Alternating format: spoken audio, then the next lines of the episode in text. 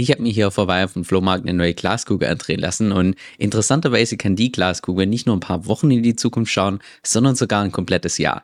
Und genau deshalb schauen wir uns auch im heutigen Video meine Top 10 Prognosen für 2024 an. Natürlich alles unter der Prämisse, dass diese Glaskugel hier auch tatsächlich recht hat.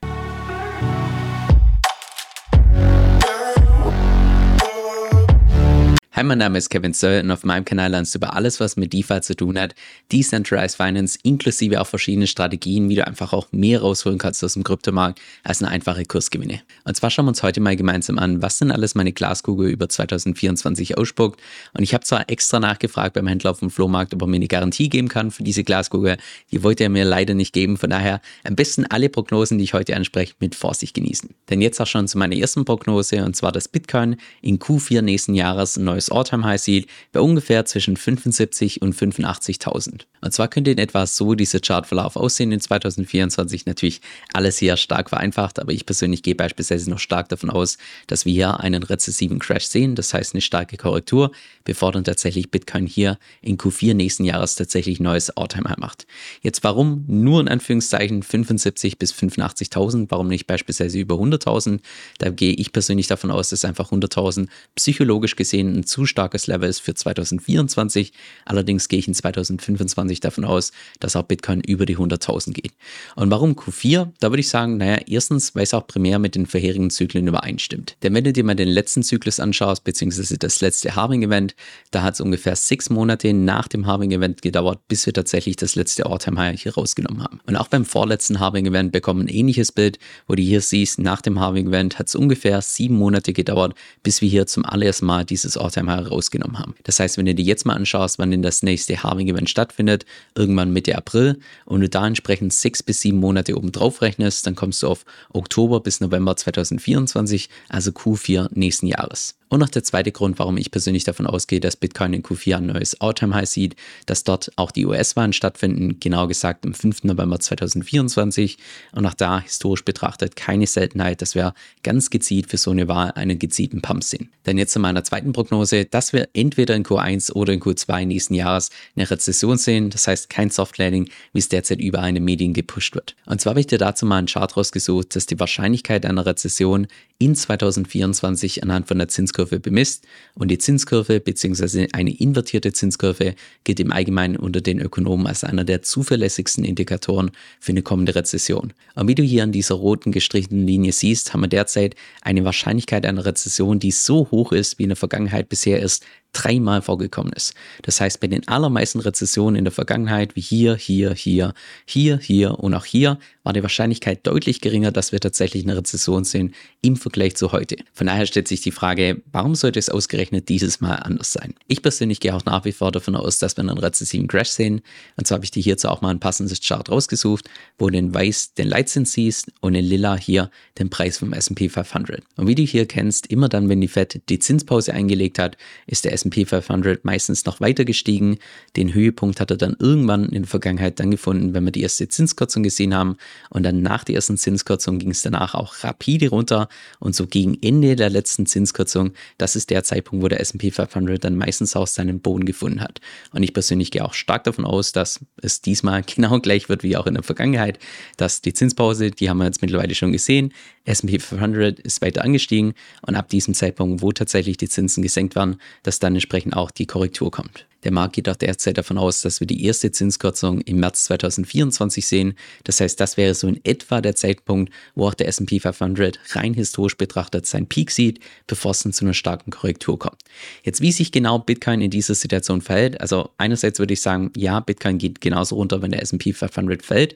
Ich könnte mir allerdings auch vorstellen, dass Bitcoin eventuell schon früher seinen Peak sieht, aufgrund der Tatsache, dass wir derzeit einfach den massiven Hype haben rund um diese Bitcoin-Spot-ETFs. Und wie bereits mehrfach in vorherigen Videos erwähnt, gehe ich persönlich ganz stark davon aus, dass das wahrscheinlich die größte Investitionsmöglichkeit wird, noch vor dem nächsten Crypto-Bull-Run. Das heißt, wer sich da richtig positioniert mit der richtigen Strategie, der kann wahrscheinlich unglaubliche Renditen erwirtschaften. Dazu meiner dritten Prognose, und zwar gehe ich persönlich davon aus, dass Ether in 2024 Bitcoin outperformen wird. Ich persönlich würde auch behaupten, dass derzeit schon der Bogen ziemlich stark gespannt ist. Wie du sehen kannst, dass Ether in den letzten paar Monaten im Vergleich zu Bitcoin eher nicht so gut performt hat. Jetzt ich persönlich gehe davon aus, dass wir derzeit in einer einer ähnlichen Marktphase sind wie auch beispielsweise hier vor dem letzten Halving-Event. Das heißt, dass wir hier in etwa die Bodenbildung haben und danach auch, wie du auch hier kennen kannst, spätestens beim Halving-Event Ether schrittweise im Vergleich zu Bitcoin besser performt, bevor dann irgendwann mal hier Ether durch die Decke geht. Und genau gleich glaube ich, dass es dieses Mal ebenfalls sein wird. Das stimmt auch mit dem üblichen Geldfluss in den Bullrun überein. Wie du hier siehst, in aller Regel ist es so, dass Bitcoin den Bullrun anführt, so wie wir es jetzt auch gesehen haben, dass danach eine Phase kommt, wo immer mehr Kapital auch in Ethereum fließt. Ich persönlich gehe davon aus, dass es allerspätestens Mitte 2024 der Fall sein wird danach immer mehr Kapital in die Large Caps, in große Altcoins, bevor dann ja, das Kapital immer riskanter angelegt wird mit irgendwelchen kleineren Altcoins. Und wenn der Leitzins von der Fed erstmal gesenkt wird, dann wird auch im Vergleich einfach das Staking bei Ethereum nochmal deutlich attraktiver, was in aller Regel dann dazu führen sollte, dass noch mehr Kapital hier in Staking fließt, das heißt noch mehr Kapital, noch mehr Angebot entsprechend weggelockt ist und dadurch die Preisspitzen bei Ether im Vergleich zu Bitcoin nochmal deutlich stärker sein können. Jetzt habe ich ja vorhin bei Bitcoin erwähnt, dass ich da in Q4 von Preisen ausgehe zwischen 5 75 und 85.000. Das würde jetzt bei Ether bedeuten, wenn Ether nochmal Bitcoin mehr outperformt, dass wir da in etwa Preise sehen zwischen ungefähr 5.500 bis 7.000. Das heißt, von Stand heute ungefähr eine, ja, ich sag mal grob, eine Verdreifachung vom Etherpreis. Der Chartverlauf könnte auch hier relativ ähnlich aussehen, dass wir hier nochmal einen rezessiven Crash sehen. Ich persönlich gehe allerdings nicht davon aus, dass Ether in diesem Zyklus Bitcoin irgendwie flippen wird, aber irgendwann in der Zukunft gehe ich persönlich nach wie vor davon aus, dass es einfach nur eine Frage der Zeit ist. Denn jetzt zur vierten Prognose, und zwar gehe ich persönlich stark davon aus, dass gegen Ende von 2024 mindestens zehnmal mehr Transaktionen auf Layer 2 stattfinden im Vergleich zu Layer 1. Vielleicht sogar 15-fach mehr. Und dass im Allgemeinen einfach die Adoption von den Layer 2 Solutions massiv zunehmen wird. Wenn du dir mal dazu die aktuellen Statistiken anschaust, dann siehst du hier in blau die Anzahl der Transaktionen auf Layer 1 auf Ethereum und hier in rot die Anzahl der Transaktionen auf den Layer 2 Solutions. Derzeit haben wir bereits einen Faktor von ungefähr knapp 6x, das heißt, dass sechsfach oder knapp sechsfach mehr Transaktionen auf Layer 2 stattfinden im Vergleich zu Layer 1 und ich persönlich gehe stark davon aus, dass dieser Scaling-Faktor auf mindestens 10, wenn nicht sogar 15 bis Ende 2024 ansteigen wird. Eine Schlüsselrolle wird da aus meiner Sicht das nächste Upgrade auf Ethereum spielen, EEP 4844, was höchstwahrscheinlich in Q1 2024 kommt und wodurch die ganzen Transaktionsgebühren auf den Layer 2 Solutions nochmal x-fach geringer werden und zwar um bis zu einem Faktor von 100. Das heißt 100-fach geringer, als sie beispielsweise Stand heute sind. Das ist auch by the way das Upgrade, wo Vitalik Buterin dazu gesagt hat, dass wenn das stattfindet, dann könnte rein theoretisch danach überhaupt gar kein Upgrade mehr kommen auf Ethereum und es wäre trotzdem in Anführungszeichen fertig. Das heißt, wenn du dir mal hier die durchschnittlichen Transaktionsgebühren anschaust für unterschiedliche Chains, wie beispielsweise hier Optimism mit 21 Cent, Arbitrum mit ungefähr 18 Cent und du diese Zahlen hier nochmal teilst durch den Faktor 100, also ja, dann sprechen wir im Prinzip von durchschnittlichen Transaktionsgebühren von 0,2 Cent und hier 0,18 Cent, also vernachlässigbar klein. Und das ist aus meiner Sicht deshalb so ein entscheidender Moment, weil dann wirklich die Gas Fees so gering sind, dass ich mir gut vorstellen kann, dass unterschiedliche Chains, genauso auch beispielsweise wie Unternehmen wie Coinbase mit Base, das Ganze einfach zusätzlich subventionieren, sodass die hier komplett gas-free deine Transaktion hier machen kannst auf den ganzen Layer 2 Chains. Und das wird wahrscheinlich spätestens der Zeitpunkt sein, wo einfach die Massenadoption stattfindet, weil du hier dann überhaupt keine Gebühren mehr hast für die ganzen Transaktionen. Denn jetzt zu meiner fünften Prognose, und zwar, dass wir in 2024 zwei neue All-Time Highs sehen bei den Stablecoins. Zum einen, was das TVL angeht, zum anderen auch, was die Anzahl der Transaktionen angeht. Wenn du dir mal zum TVL die aktuellen Statistiken anschaust, dann siehst du, dass wir irgendwo den Peak gesehen haben, irgendwann im April 2022 mit rund ungefähr 200 Milliarden.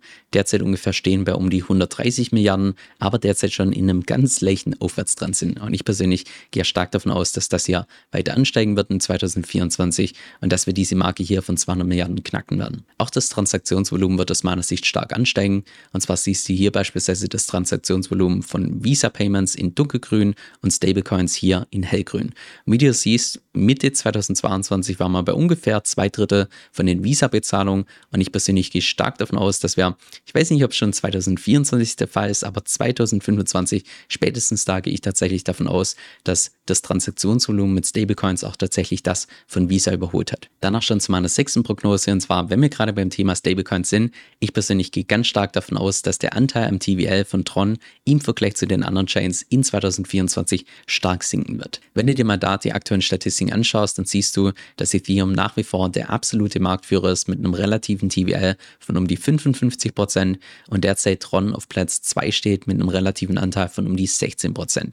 Und der Anteil von Tron ist auch insbesondere im letzten Jahr ziemlich stark angestiegen. Jetzt, warum dieser Anteil so stark zugenommen hat, ich persönlich gehe stark davon aus, dass es mit unserer derzeitigen Zinspolitik zu tun hat, mit dadurch, dass wir einen relativ hohen Leitzins haben, heißt es auch gleichzeitig, dass einfach die ganzen Stablecoins relativ attraktiv sind. Aber gerade deshalb, weil im Prinzip das TVL vom Tron zum Großteil aus Stablecoins besteht, glaube ich, dass die ganzen anderen Chains, wo einfach der Großteil, wie beispielsweise hier bei Ethereum, aus Ether besteht, nochmal einen deutlich größeren Anteil bekommen wird. Insbesondere dann, wenn die natürlich preislich nach oben gehen, im Vergleich zu hier den ganzen Stablecoins, die keine Kursgewinne erfahren. By the way, ins heutige Video ist wirklich einiges an Arbeit reingeflossen. Falls dir das gefällt und du was zurückgeben möchtest, würde ich mich tierisch über ein Like freuen. Da kommen wir auch schon zu meiner siebten Prognose und zwar gehe ich persönlich stark davon aus, dass die Bitcoin-Dominanz entweder in Q1 oder in Q2 hier seinen Höhepunkt findet, zumindest in diesem Zyklus. Bei Video siehst, ist die Bitcoin-Dominanz nahezu über das komplette vergangene Jahr bzw. dieses Jahr entsprechend angestiegen und steht derzeit bei um die 53 Prozent. Auch das sollte aus meiner Sicht historisch betrachtet niemand überraschen,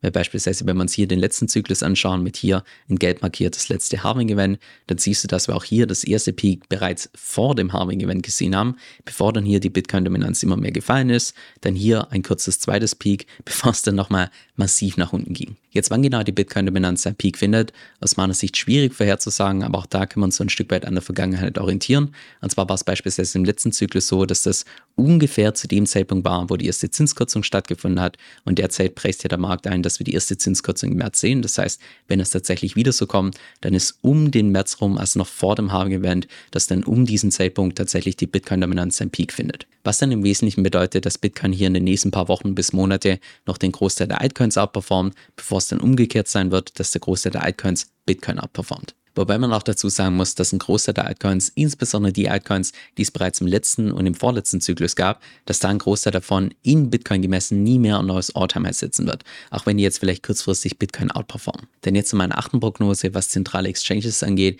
gehe ich persönlich stark davon aus, dass der Anteil von Binance in Self-Lauf sinken wird, was definitiv gesund ist für den Markt. Jetzt, wenn du dir mal dazu die aktuellen Statistiken anschaust, dann erkennst du hier an den großen blauen Balken, dass der Anteil von Binance relativ gesehen noch relativ groß ist. Jetzt ich persönlich gehe davon aus, dass der Anteil im Zeitverlauf immer geringer wird, aufgrund der Tatsache, dass wir schon in den letzten paar Wochen bis Monaten gesehen haben, dass Binance einfach regulatorisch immer mehr Schwierigkeiten bekommt, im Vergleich zu beispielsweise irgendwelchen Exchanges wie beispielsweise Coinbase oder Kraken, die einfach regulatorisch ein bisschen konformer unterwegs sind. Und das bringt mich auch schon zur neunten Prognose, und zwar gehe ich persönlich stark davon aus, dass der Anteil im Trading-Volumen auf den dezentralen Exchanges größer werden wird im Vergleich zu den zentralen Exchanges und wir dort auch tatsächlich ein neues All-Time-High sehen. Und auch dazu habe ich dir hier mal die aktuellen Statistiken rausgesucht, wo du das Trading-Volumen siehst auf den dezentralen Exchanges im Vergleich zu den zentralen Exchanges.